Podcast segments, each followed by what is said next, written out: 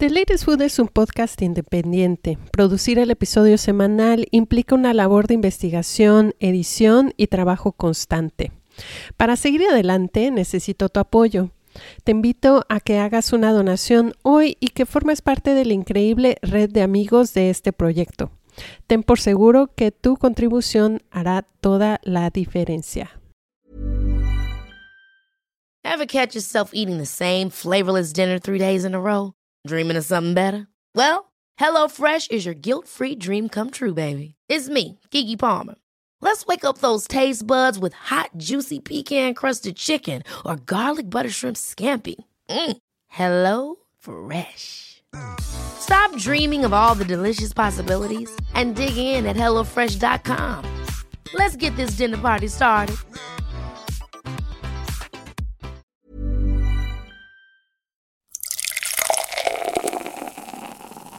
Los humanos han tomado cerveza por casi 7000 años.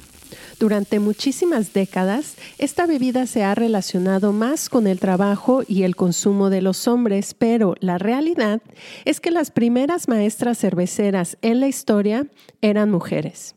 Esta semana en The Latest Food hablamos del oficio de maestra cervecera. Quédate con nosotras.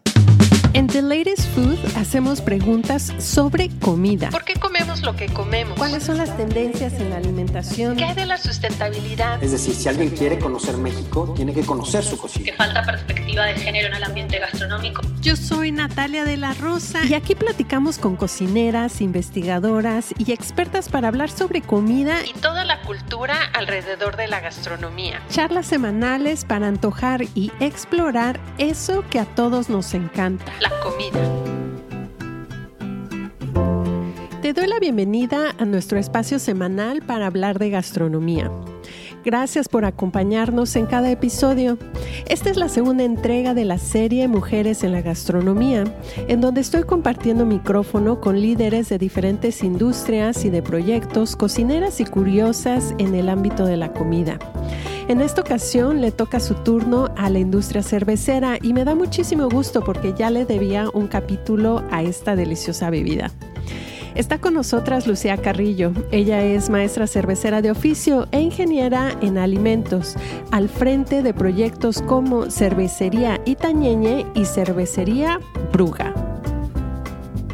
Pues afortunadamente hoy en día ya no tenemos tantas trabas y eso está muy muy padre. Anteriormente sí era como muy complejo de que la gente te viera como eres mujer, lo siento, corazón, pero el mundo cervecero es de hombres, ¿no? Y así de, ay chiquita, no puedes hacer esto. Casi la mayoría de las mujeres que se dedican a este mundo son mujeres de ciencia. Teníamos que entrar nosotros con un papel para decir, es que sí sé, o sea, no, no es de nada más por amor al arte, ¿no? No, no es de nada más de que pues estudié derecho, no me gustó y me dedico a la cerveza porque vi un tutorial y me dedico a esto. Dije, ah, bueno, pues es un buen, buen proyecto. Eso a mí me gusta mucho porque eso nos, nos hizo que nos fortaleciéramos más y que retomáramos esta vieja historia de, claro, sí, nosotras somos las creadoras de la cerveza y de hecho también de ahí viene el tema de, de que las cerveceras somos brujas. Y como la parte de consumidor a mí se me hace, pues terminar la cerveza por algo, ¿no? Porque es un tema que te enamora, que te envuelve y que viéndolo es súper complejo. Yo, yo me di cuenta que aunque me encanta el vino y sigo amando el vino, creo que la, complejidad y, también la sencillez de la propia cerveza hace que puedas hacer un montón de cosas súper locas y que puedas llegarle también a mayor cantidad de gente, ¿no? Lucía nos compartió anécdotas, sus andanzas en el mundo de los concursos cerveceros y sobre todo su pasión por la cerveza. Comenzamos.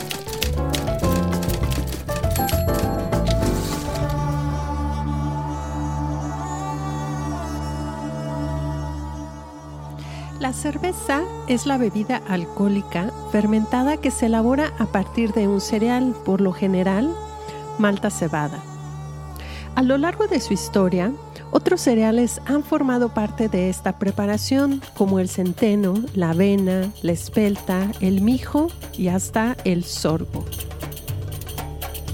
La primera receta de cerveza que se tiene registro pertenece a la civilización sumeria, hace aproximadamente 3.300 años antes de Cristo. En ese entonces, el arte de su preparación estaba reservado para las mujeres y existía una deidad asociada con esta bebida. Se le conocía como la diosa Ninkasi. Los sumerios elaboraban cerveza a partir de pan de cebada que se dejaba fermentar en tinajas de agua. A esta protocerveza se le conocía con el nombre de sicaru. Más tarde, en el Egipto antiguo, el consumo de la cerveza se consolidó gracias a la expansión del imperio, el desarrollo de la agricultura y el comercio. Los egipcios se referían a la cerveza como situm y se sabe también que las mujeres egipcias eran las encargadas de su elaboración. Fueron ellas quien primero incorporaron ingredientes a la cerveza, añadiendo miel, dátiles y especias a la receta. Muy buen día. El día de hoy estoy muy contenta porque se encuentra conmigo Lucía Carrillo. Ella es ingeniera de alimentos y apasionada de la cerveza. Ella cuenta con una certificación, eh, la Cicerone Certified Beer Server, y también es juez certificado por la BJCP. Ella es head brewer y también socia de diferentes proyectos de cerveza artesanal aquí en México. Bienvenida, Lucía. Muchas gracias. Gracias por la invitación. Pues comencemos desde el principio. ¿Cómo fue que te involucraste en el mundo de la cerveza? ¿Qué fue lo que te enganchó para pues dedicar tu carrera a esta bebida y a esta industria? Pues fíjate que mi historia comienza con el vino. En realidad, a mí eh, parte de, de, lo que yo quería hacer era pues ser enóloga. Me gustaba mucho ese, ese rubro y no había nada en México aún como para poderme dedicar a eso al 100%. Y me acuerdo que tomé la decisión de estudiar en la universidad que, que, estudié porque había una clase de enología solo por una materia. Dije, voy a necesitar eh, ver la manera de cómo me muevo hacia otros lados y ver si puedo hacer alguna pasantía en algún otro país, porque sé que en, en Baja California hoy en día dan algo, pero no estoy segura si la dan como carrera. Hoy en día tal vez sí, pero en ese entonces no existía nada de eso.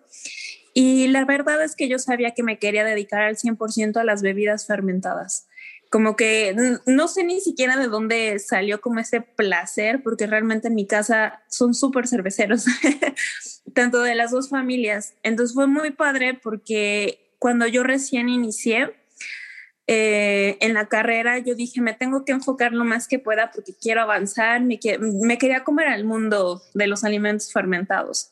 Entonces me metía a, varios cursos. Habían algunos que necesitaban ciertos créditos y habían otros que no. Y justamente los que no eran los de cerveza. Entonces dije, ok, ¿qué les parece si, si intento hacer algo de este lado? Realmente la cerveza no era algo de, de, mi agrado porque en realidad creo que no le había agarrado el gusto a la cerveza. O más bien, como siempre lo digo, no había encontrado la cerveza adecuada para mí en ese momento. Em, a raíz de eso... Eh, el curso que nos dieron fue un curso como introductorio a los estilos de cerveza y elaboración de cerveza. Ahí me fui dando cuenta que no solo era clara, ámbar, oscura y que no eran solo lagers, que existían otros sabores. Eh, la primera cerveza que creo que me enganchó fue una, una Carolus, recuerdo que estaba en un stand de cervezas importadas y dije, ok, necesito probarlas la compré y dije, wow, es una explosión de sabores y no era nada que ver como las cervezas que estábamos acostumbrados. Aparte de que también en ese entonces tenía un, pues se podría decir que el mal hábito de cómo beber una cerveza, ¿no? Siempre te la tomabas súper fría, de la botella, de la lata. Entonces, esos, esos rezagos de inflamación y todo eso, pues siempre los tenías y decías, no, es que creo que la cerveza, esta cerveza no es para mí. Y curiosamente, estas cervezas, como eran de alta graduación alcohólica, por alguna extraña razón, siempre las servía en vaso. Entonces, mi experiencia fue diferente, aunque no sabía en ese entonces por qué. A raíz de este curso, pues lo que hice fue hacer mi primera cerveza. La primera cerveza fue de laboratorio 100%, nosotros observamos, no tocamos. Pero coincidió de que había una competencia amateur de cerveza y quien nos estaba impartiendo el curso nos dijo, pues va a haber un concurso, ¿por qué no se meten? Y así de, pues realmente no sabemos hacer cerveza. A quienes se impartía el curso eran ingenieros en alimentos y mm, ingenieros en, bioquímica. Entonces, la parte de la biotecnología estaba muy padre ahí. Entonces, aunque no supiéramos cómo hacer una cerveza, creo que los fundamentos bioquímicos los conocíamos bien. Total que eh, nos convenció de alguna manera y algunos a los que nos metimos, pues nos fue, pues nos fue bien, o sea, ganamos algunas medallas y dijimos, ahora le está padre, ¿no? Porque justamente la cerveza que yo que yo quise hacer, dije, bueno, pues la única cerveza que me gusta es eh, la Belgian Dark Strong Ale, entonces voy a hacer una cerveza así. Y fue una cerveza muy compleja y dije, bueno, yo inspirada en ese entonces, pues estaba buscando las maltas y probar, porque pues evidentemente la, la, cuando te metes al mundo de la cerveza te das cuenta que las, el mundo de las maltas, lúpulos, bueno, materia prima en general es otro rollo. Sí. Em, Total que el siguiente año pues volvió a pasar lo mismo. Todo esto yo lo fui desarrollando cuando estaba en la carrera. para mí fue un poco complicado porque pues tenía que estudiar, trabajar y de vez en cuando, cuando tenía tiempo, o sea, como una o dos veces al año hacía cerveza. Ahorita todo lo que nos cuentas, veo que tu acercamiento es mucho del lado de la bioquímica, de la ingeniería, un poco desde el lado de la fermentación de la cerveza. Eh, muchas personas se entran por otro lado, más como en el gusto y un poco como la onda empírica de hacer cerveza casera con, con los kits que luego compran y empiezan a hacerlo tal cual. ¿Cómo describes tu acercamiento a la cerveza desde el punto de, de vista como la industria y como bebida? En sí? Pues como la industria es una cosa maravillosa, la verdad es que ver los procesos, insisto, yo soy muy afortunada porque afortunadamente sí me dedico a algo que estudié. No me, o sea, no estudié tanto como bioreactores, pero creo que es muy padre ver que todo, todo, todo el fundamento que llevé en la universidad sí sirve de algo y es cuando dices, tal vez hubiera puesto un poquito más de atención en mis clases de termodinámica, pero bueno, esa es otra historia.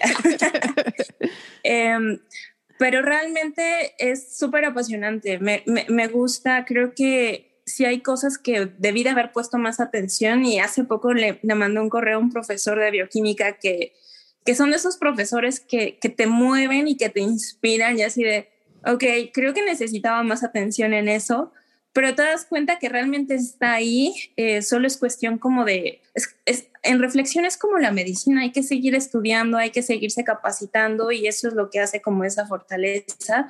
Y como la parte de consumidor a mí se me hace, pues terminar la cerveza por algo, ¿no? Porque es un tema que te enamora, que te envuelve y que viéndolo es súper complejo. Yo, yo me di cuenta que aunque me encanta el vino y sigo amando el vino, creo que la complejidad y, también la sencillez de la propia cerveza hace que puedas hacer un montón de cosas súper locas y que puedas llegarle también a mayor cantidad de gente, ¿no? Porque creo que también se vuelve una situación como de estatus social el tema de, ah, vinos. Hoy en día ya no tanto, pero antes o se acostumbra pocos más, ¿no? Y, y, en el caso, por ejemplo, de la cerveza, pues se vuelve más amigable, no, no es así como de super snob, el ambiente es más relajado, no es así como del súper taconazo, el traje y demás, porque también estudié somelería de vinos y de repente cuando tenía que trabajar, porque sí me quise dedicar a eso un momento, fue así como de, híjoles, estar como todo el tiempo de tacón y el trajecito y eso no va con mi personalidad y creo que también eso es muy importante eh, la cerveza creo que refleja un poco más mi personalidad. Cuéntanos un poco más, ¿cómo viviste tú el proceso de todas las certificaciones que has tenido? ¿Cómo es ese, ese caminar en el mundo de estudiar y prepararse para las certificaciones? Una certificación, por ejemplo, como la de Cicerone. Pues mira, la verdad es que es muy divertido, es muy divertido y es muy costoso. Le sufres un poquito por el tema del costo. De repente lo que terminábamos haciendo a veces era juntarnos a algunas personas y comprar cervezas diferentes para probarlas, porque pues también la cerveza artesanal no es tan, tan económica, es costosa por muchas razones. Y fue, fue muy divertido, creo que el, el proceso fue muy divertido porque todo fue de la mano fue algo que no planeé y, creo que, que se vaya dando solo, había como una magia de no estoy presionando nada, el universo me está pidiendo que haga esto, entonces vamos a hacerlo. Y la verdad es que en el tema de, de las certificaciones, pues sí hay mucho estudio como todo. A veces cree que, mucha gente cree que es muy difícil yo tengo ventajas competitivas por mi carrera, esa es una realidad. Y bueno, para mí eso fue como, como un relax. Aparte, pues justamente estando en la universidad, como no tenía nada que hacer, me metí a estudiar el tema de los vinos. Y pues ahí desarrollé mucho el tema como de la sensibilidad, de hacer un catado de manera más profesional. Eso a mí me ayudó muchísimo. Y aparte, a raíz de eso, me, me formé en la universidad como, como juez sensorial. Entonces, de repente habían algunas empresas que llevaban sus productos y decían, bueno, desarrollamos esto, eh, vamos a ver cuál es la diferencia de uno del otro, ¿no? Entonces, eso a mí me ayudó como constantemente a estar practicando, practicando, practicando. Entonces, me acuerdo que para ser juez BJCP, mi primer examen lo pancé porque iba con una gripa espantosa y lo pasé. eh, pero justamente por todo, por todo este estudio, porque sí hay que estudiar mucho, es, es como ir a la escuela, o sea, al final del día es otra escuelita, es como un diplomado que tienes que estudiar, que repasar y, y tiene que estar ahí. Lo tienes que disfrutar también, porque sí me, me ha tocado ver a algunos chicos que, que, quieren entrar a esto, pero como, como lo dices, inmediatamente estudio, ya se bloquean y dicen, no, no puedo con esto. Y los que lo vemos así como un hobby de, ah, pues bueno, vamos a intentarlo y hacerlo, creo que eso se vuelve bien divertido. ¿Cómo es el mundo tras bambalinas de las competencias cerveceras? Aquí en México, desde hace muchos años se viene organizando Cerveza México, que es uno de los eventos más grandes de cerveza en el país. ¿Qué es lo que hay detrás para los cerveceros, para los jueces, para la gente que está pues preparándose para participar en estas competencias? Pues mira, eh, vamos a ver como diferentes puntos, porque afortunadamente he podido estar en todos.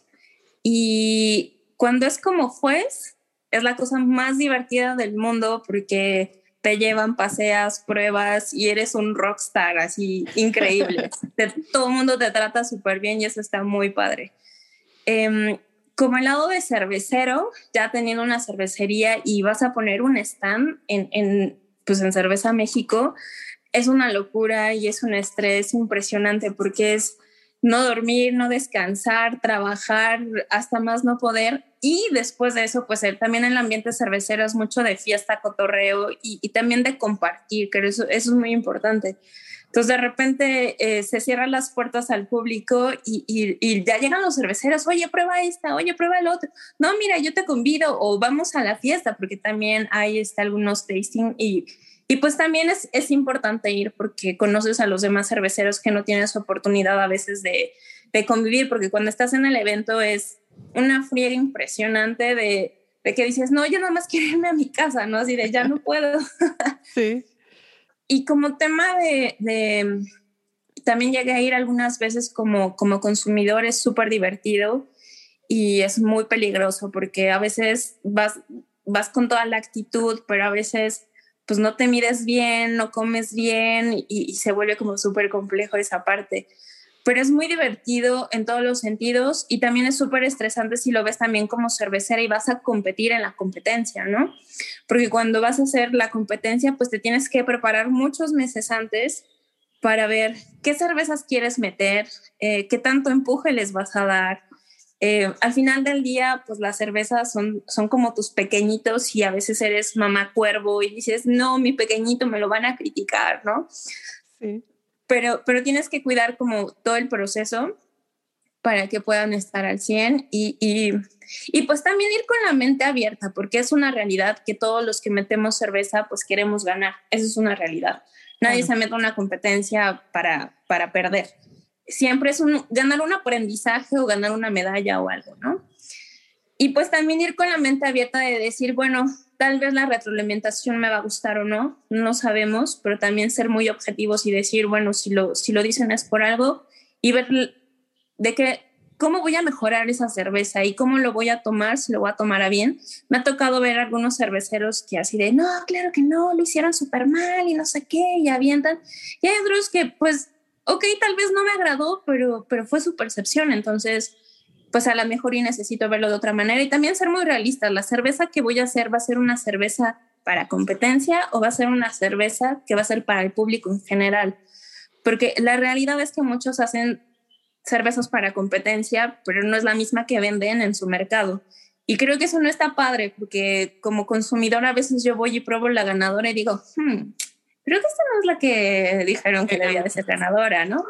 Entonces creo que tener esa fidelidad con el con el cliente, con el público que te va a probar es muy importante, o por lo menos esa es la filosofía que nosotros hacemos en, en nuestros proyectos, porque no se nos hace justo que de repente tengas una cerveza y la super cuides y hagas un lote súper especial para la competencia y que no sea la que le vas a dar a probar al público.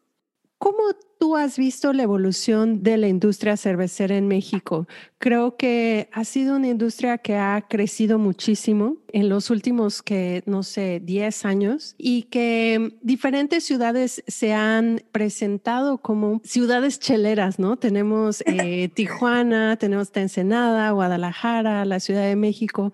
¿Cómo has visto tú la evolución de la industria cervecera en México? La evolución ha sido impresionante y creo que también tiene que ver mucho con, con la parte de la educación del público en general. Creo que también que hay esta apertura de nuevos lugares en donde solo puedes probar cervezas artesanales, porque afortunadamente ya no existe este tema de no, esto solo es modelo, solo es Cuauhtémoc en ese entonces, pues sí abrió un poquito las puertas, aunque sí fue un poco difícil como que llegáramos a esa parte, porque de repente te dicen, bueno, ¿y tú cuántos refries, mesas o demás me vas a dar? Y dices, ah, no. Em, creo que ha crecido muchísimo a raíz de eso, de que la gente se ha dado la oportunidad de probar cosas diferentes, porque también hay cierta edad en donde dicen, no, es que a mí me gusta mi Vicky y me voy a echar mi Vicky toda la vida y está bien. Y hay personas que dicen, no, pues vamos a probarlo, igual me gusta. Insisto, yo viniendo de una familia súper cervecera, cuando les enseño algunos otros estilos de cerveza, dicen, órale, o sea, ¿esto qué es y por qué se come así, no? Y empieza a ver como una cultura, ya no te dicen, bueno, dame un oscuro, ahora sí te dicen, bueno, dame una porter, o me gusta una brown, o me gustan las que son más alcohólicas. Y creo que eso nos ayudó muchísimo a tener este crecimiento que dices y sí, sin duda, hay algunos estados que son así como íconos. Y bueno, también lo entiendo, porque por ejemplo, en el caso de Toda Baja, y también los notas como ellos como, como un grupo súper unido.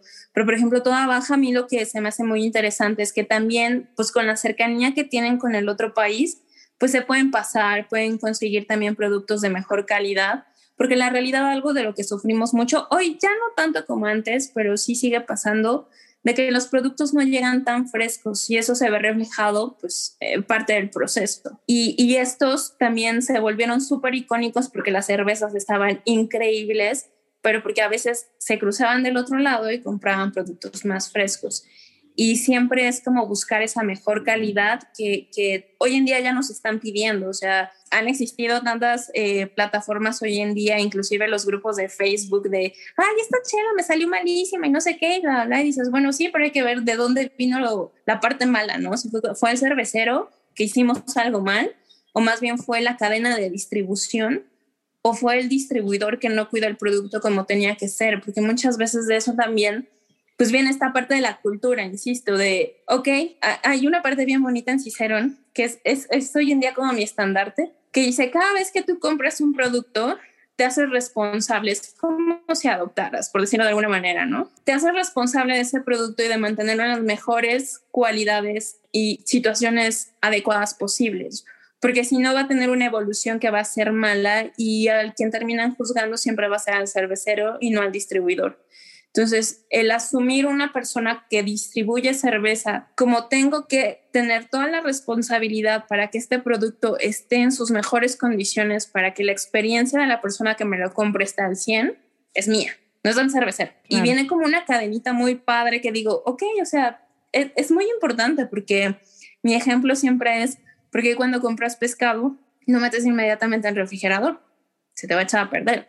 Entonces también es, es, parte como de la cultura cervecera que no tenemos porque evidentemente las grandes, o bueno, no teníamos antes, porque las grandes empresas pues nos daban las cervezas filtradas, pasteurizadas y, y, pues no les pasaba nada. Qué importante es lo que dices, como cuidar en todos los aspectos de la industria de la gastronomía, la cadena de consumo y de distribución, ¿no? Hasta, como tú dices, que, que llegue al consumidor de la mejor manera posible. Lucía, ahorita que empezaste a hablar de la, las maestras y los maestros cerveceros, ¿cuáles son las habilidades y las responsabilidades que una maestra o un maestro cervecero tiene que desempeñar estando al frente de un proyecto? Pues primero, eh, tener muy en claro lo que es el proceso cervecero, eso es un mínimo indispensable. Otro mínimo indispensable es conocer perfectamente los estilos, tener em, esta parte de de control de frustración, porque siempre va a pasar. Manejar muy bien el tema del estrés. Ser muy apapachador con las cervezas también es muy importante porque al final del día es un alimento vivo y como, nos, como lo tratemos son los resultados que nos van a dar. Entonces, eso es muy importante. Me gusta ser un poco más humana si lo queremos ver así, ¿no? Pues bueno, necesitamos saber muchas cosas en realidad de procesos, de química, bioquímica, física, termodinámicas, en el sentido de que hay que saber cómo van a reaccionar las cervezas y cómo lo podemos mejorar si estamos en un momento crítico. Hay que saber de, pruebas de laboratorio, de, de, pues, pues de microbiología básicamente, ¿no? Inclusive me acuerdo, hace poco fui a una cervecería que tienen muy buena tecnología y me dijeron, ¿y ustedes cómo hacen sus análisis? Porque no todos tenemos como la misma capacidad que otras que ya son mucho más grandes, ¿no? Y que los, los estudios, bueno, sí, los estudios son súper caros y de repente es así de, pues mira, tengo un, uno que es infalible, que es el gusto que lo pruebas y ves si sí, si no, o sea, también por eso existen los paneles y es muy importante pues también como, como cervecero en jefe poder tener la capacidad de poder decir sí o no y de poder tener la mente abierta de decir, y si lo dejo aquí, lo corto o le meto algo más o lo dejo más tiempo. El tema de tomar decisiones es muy importante. Creo que esas serían como las principales cualidades y también tener como liderazgo. Creo que eso es también muy importante porque pues también si generas un buen liderazgo vas a hacer que tu equipo crezca y que todo fluya más fácil y que la gente pues siga yendo a trabajar con la misma emoción todo el tiempo, o sea, porque a veces se habla de, de, bueno, pues esta es mi chamba, ¿no? Pero pues también hay que hablar de un buen ambiente laboral adecuado, porque pues también no es lo mismo decir, estoy en el trabajo de mis sueños, pero híjole, las personas con las que trabajo son, son unos higaditos, ¿no? creo que esa, esa parte tiene que venir como mucho de la mano.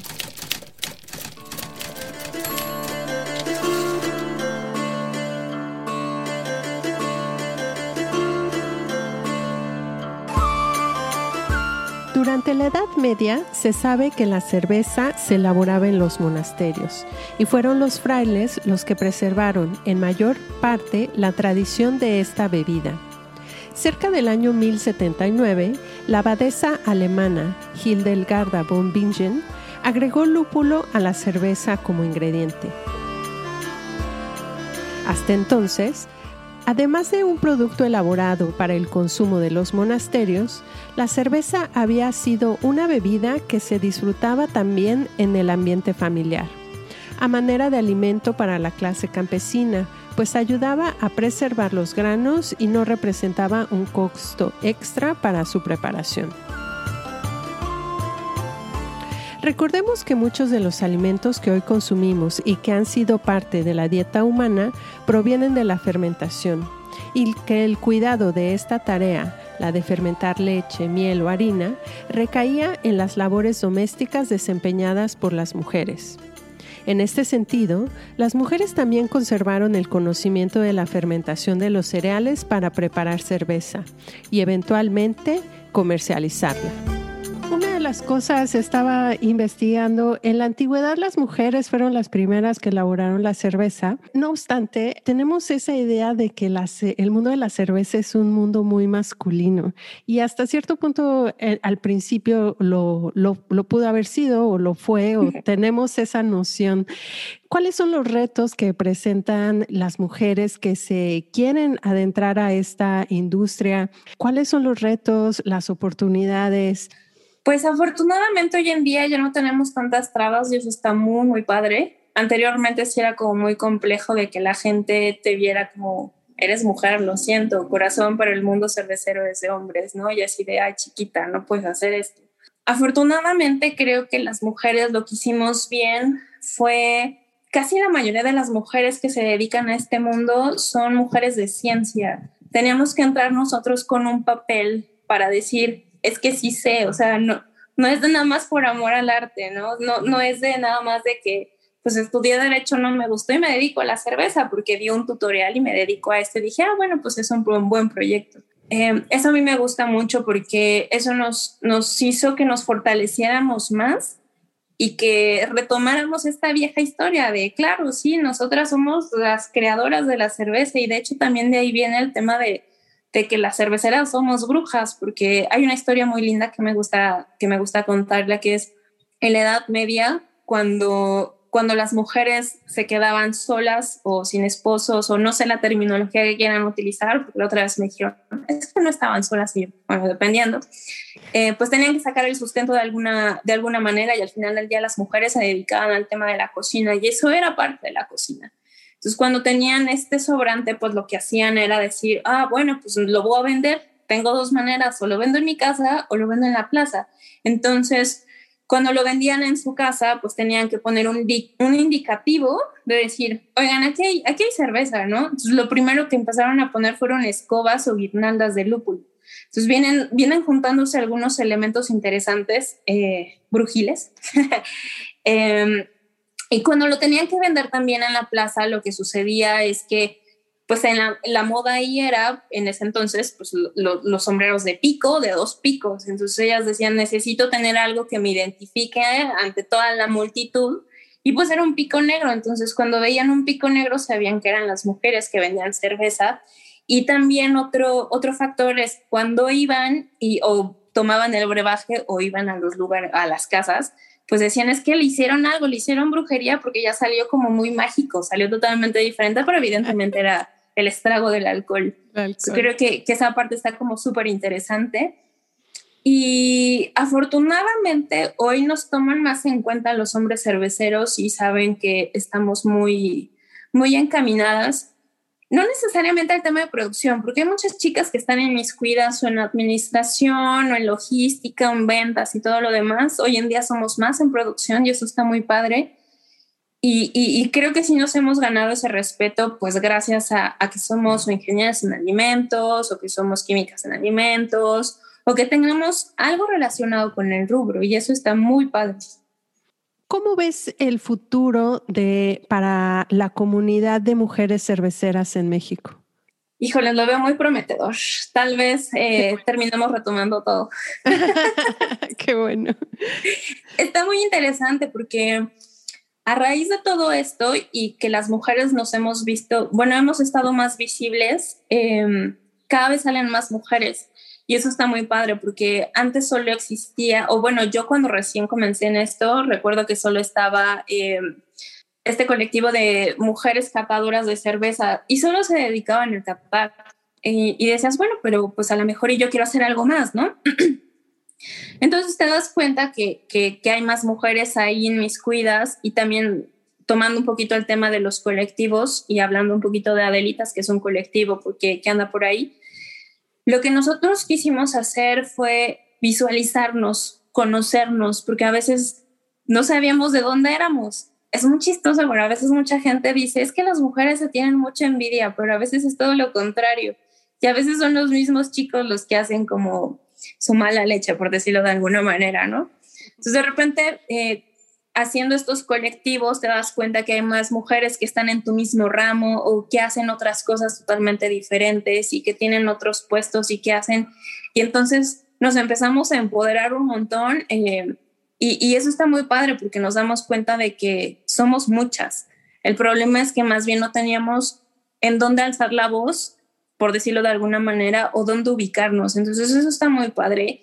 Y creo que a raíz de eso, hoy mucha gente también voltea a chicas y dicen, es que yo me quiero dedicar a eso porque siempre se tiran buena onda, siempre están haciendo esto. No todo es color de rosas, es una realidad, como en todas las industrias, eh, pero creo que está muy padre que, que, nos sigamos apoyando y a veces vas a tener alguna disyuntiva y es normal, pero no, no es por ser mujer, o sea, lo tienes en, en, en cualquier tipo de profesión y eso está bien. ¿Qué le dirías tú a, a otras mujeres eh, más jóvenes o de cualquier edad que están interesadas en adentrarse en la industria de cervecera como productoras, como, como lo has hecho tú? Híjoles, eh, que se animen. Es una experiencia muy bonita. Sin duda tienes que estar como 100% segura que te tienes que dedicar a esto porque a veces hay frustraciones en todo momento, pero es muy importante saber trabajar y, poder hacer o meditación o algo. Yo la verdad es que a raíz de pandemias y cervecerías y estrés total, aprendí, no, no puedo decir aprendí a meditar porque aún no lo controlo, pero por lo menos me dio oportunidad de hacer otras cosas como para tomar eh, un poquito como esta idea. Y yo diría que se animen sin miedo al éxito. Y hay una frase de Alejandro Jodorowsky que me gusta mucho, que dice que cuando dudes entre el hacer y el no hacer, elijas el hacer. Por lo menos te va a quedar la experiencia. Y eso es muy importante porque lo puedes intentar. Hay muchas personas que dicen, es que a mí me gusta la cerveza y voy a hacer cerveza. Y se aferran a que quieren hacer cerveza y a lo mejor no son buenas haciendo cerveza, pero a lo mejor son buenas vendiendo, a lo mejor son buenas catando, a lo mejor son buenas haciendo diseños de cerveza. Y hay muchas maneras de entrar al mundo de la cerveza y no necesariamente de la producción. Y eso es muy importante también entenderlo. Cuando, cuando tenemos una carencia, sí explotar, tratar de, de, de sacar lo mejor de ti, pero también ser humildes y decir, pues no, yo quiero solo ser eh, diseñadora de etiquetas, ¿no? La pandemia ha afectado la industria de la cervecera. ¿Cómo lo ha afectado? Híjoles, nos ha afectado en el bolsillo principalmente. Eh, ¿Ventas? Se ha vuelto muy complejo, muy difícil, porque pues evidentemente se han tenido que cerrar algunos lugares en donde nosotros vendíamos cerveza. Eh, la parte importante de esto es que nos ha enseñado a evolucionar o morir al final del día todo es biología. Eh, ha sido bien difícil porque muchas personas quieren aprovecharse un poquito como de este tema y decir, oye, pues dame más crédito, dame más producto y cositas así. Y dices, bueno, sí, pero pues es que yo también tengo que pagar cosas. Se, se, ha vuelto muy complicado. Entonces, lo que muchos cerveceros adoptamos ahorita es hacer entregas directas o hacer como alianzas también con otras cerveceras para tratar de hacer como la mayor difusión eh, antes el tema de las catas de cerveza solamente eran presenciales, eran muy pocas las que se hacían a, a, larga distancia y nosotros, por ejemplo, yo en uno de los proyectos que trabajo, que es de cervecería Itaña, lo que luego hacemos es ofrecemos algunos eh, kits y damos una cata. También lo hacemos con Cervecería Brua, que es el otro proyecto en donde estoy. Y la gente aprende diferente y dice, ay, es que no había probado estos estilos, ay, es que no. Entonces también lo que tratamos de hacer es dar esas catas, pero con mucha información, sin ser técnicos hasta cierto punto, para que la gente también se abra y, y cuando vaya a la mejor al súper, para las, para las cerveceras que venden en el súper, digan, bueno, hoy me voy a comprar una cervecería artesanal y no necesariamente una industrial. Voy a darle la oportunidad. Y también lo importante es explicarles también el, el costo que tienen las cervezas, porque luego de repente la clásica respuesta es, pero ¿para qué me compro una? Sí, sí, con esa mejor me compro tres caguamas, ¿no? Y dices, bueno, es que tienes que ver todo el proceso que hay detrás de eso. Y, y, creo que eso nos ha ayudado mucho a nosotros como cerveceros de tratar de fomentar más el tema de la educación. Ahorita que ya en algunos lugares ya se están aperturando los, los establecimientos, bares específicamente, eh, pues ya como que medio estamos tratando de respirar, viendo un poquito de luz, porque sí fue muy complicado durante mucho tiempo, porque aparte, pues no éramos una industria esencial y pues no teníamos oportunidad de, de, de producir, realmente teníamos que vender lo que teníamos ahí, ver la manera en cómo lo, lo solventábamos. Muchas, conozco muchas empresas que tronaron, conozco otras que dijeron, pues yo tengo que hacer algo porque si no aquí voy a morir, muchos, muchos despidos y yo creo que sí ha sido muy fuerte. Pues ojalá poco a poco veamos la luz al final de este túnel pandémico que ya a todos nos tiene pendiendo de un hilo. Eh, mi última pregunta, eh, Lucía, ¿Cuáles son las tendencias, innovaciones que eh, México está haciendo en el mundo de la cerveza? Por ahí leí que en cervecería Itañeñe eh, están haciendo, están utilizando diferentes ingredientes como muy típicos eh, o específicos de México. Cuéntame sobre eso. Sí, lo que nosotros estamos tratando de hacer es buscar ingredientes diferentes. Todo esto sale por dos razones. Número uno es somos dos cerveceros en la cabeza de, este proyecto de Itañeña y uno es gastrónomo. Entonces, procuramos hacer cosas que sean como una deconstrucción de algún platillo, de alguna bebida, o hacer una cerveza que pueda maridar muy bien con, con alguna, algún platillo en específico. Eh, eh, un caso, teníamos un chile y dijimos, bueno, vamos a hacer una cerveza que se llame La Poblanita, una sour que tenga granada y tuna, porque en esa fecha son lo que vamos a tener de temporada por esas ideas, va a contrarrestar la parte de, del lácteo, del chile, entonces como que empiezas a pensar un poco más de tema gastronómico, que, que también soy muy glotona, debo de admitirlo, eh, y nos ayuda como a hacer este tipo de creaciones. Y la segunda es porque siendo juez, eh, y, y, de repente visitar otros países y visitar otros productos, creo que es muy importante eh, desde mi punto de vista como mostrar esos ingredientes mexicanos. A veces no son oriundos, pero sí son como súper representativos. Y, y sí creemos que, por ejemplo, yo personalmente cada vez que viajo quiero probar algo de la región, no quiero probar la misma IPA aburrida de, que puedo encontrar en todos lados, ¿no? Quiero probar algo de la región y eso es lo que hace diferente y caracteriza a nuestra cervecera. Buscamos como esos tipos de ingredientes que den un plus más porque queremos que cada vez que venga alguien pruebe algo diferente y creo que también parte de lo que nosotros hacemos es sacar cervezas de temporada. Cada, cada, cada mes procuramos sacar de uno a dos estilos diferentes para que la gente pruebe, porque procuramos hacer cosas que vayan de acuerdo a la temporada. Si es temporada de calor, algo súper ligero, algo este, por ejemplo, ahorita para el Día de la Mujer, sé que no se debe de conmemorar em, por todo lo que viene, o sea, toda la parte de atrás, pero sí es muy importante también pues salir ahorita adelante, ¿no? Entonces hicimos una cerveza que se llama Tenías que ser roja, que es una American Pale Ale que tiene arándanos y, y flor de Jamaica, pero sabemos que esta es una cerveza hecha para mujeres, para las que no son tan cerveceras, es más como un vinito rosado eh, y como que la gente diría, ah, bueno, pues no me encanta la cerveza ese amargor, bueno, puedo tratar de hacer esto. Entonces buscamos como intentar llegar a todos lados para que la gente se lleve una muy bonita experiencia, porque la gastronomía es eso, son experiencias, son emociones y sensaciones.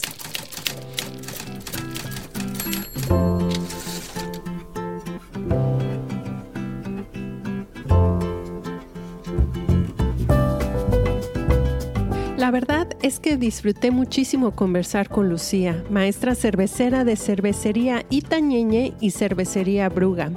Espero que a ti también te haya gustado conocer más sobre su trabajo y de este oficio que tiene tantísima historia. Puedes seguir el trabajo de Lucía Carrillo en sus diferentes proyectos en redes sociales, en Instagram como arroba cervecería y arroba cervecería con doble G. Además, también puedes formar parte de la red de apoyo para mujeres que trabajan en la industria cervecera, ya sea del lado de la producción, administración, diseño o educación alrededor de esta bebida. Puedes seguir un colectivo que se llama Adelita Cerveceras Mexicanas. A ellas las puedes encontrar en Instagram como arroba Adelita Cerveceras MX. Como cada semana, para mí es un gusto tenerte con nosotras. Recuerda que la mejor manera de apoyar este podcast es suscribiéndote al canal o mejor aún, dejando una reseña en Apple Podcast.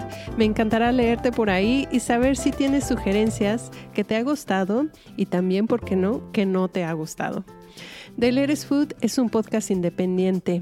Cada episodio implica trabajo de investigación, edición, redacción y promoción. Así que a partir de esta semana nos hemos inscrito al programa de redes de apoyo para creadores digitales. Así que si estén tus posibilidades y deseas contribuir para que este podcast siga adelante, te invito a que sigas el link en la descripción de este episodio. Ten por seguro que tu contribución hará toda la diferencia. Si deseas comunicarte conmigo, puedes hacerlo a nat.deleiresfood.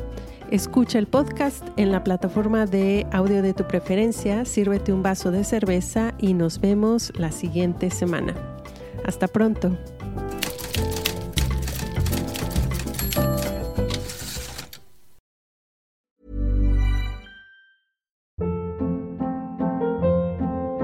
Hold up. What was that? Boring. No flavor. That was as bad as those leftovers you ate all week. Kiki Palmer here, and it's time to say hello to something fresh and guilt-free. Hello Fresh. Jazz up dinner with pecan-crusted chicken or garlic butter shrimp scampi. Now that's music to my mouth. Hello Fresh. Let's get this dinner party started. Discover all the delicious possibilities at hellofresh.com.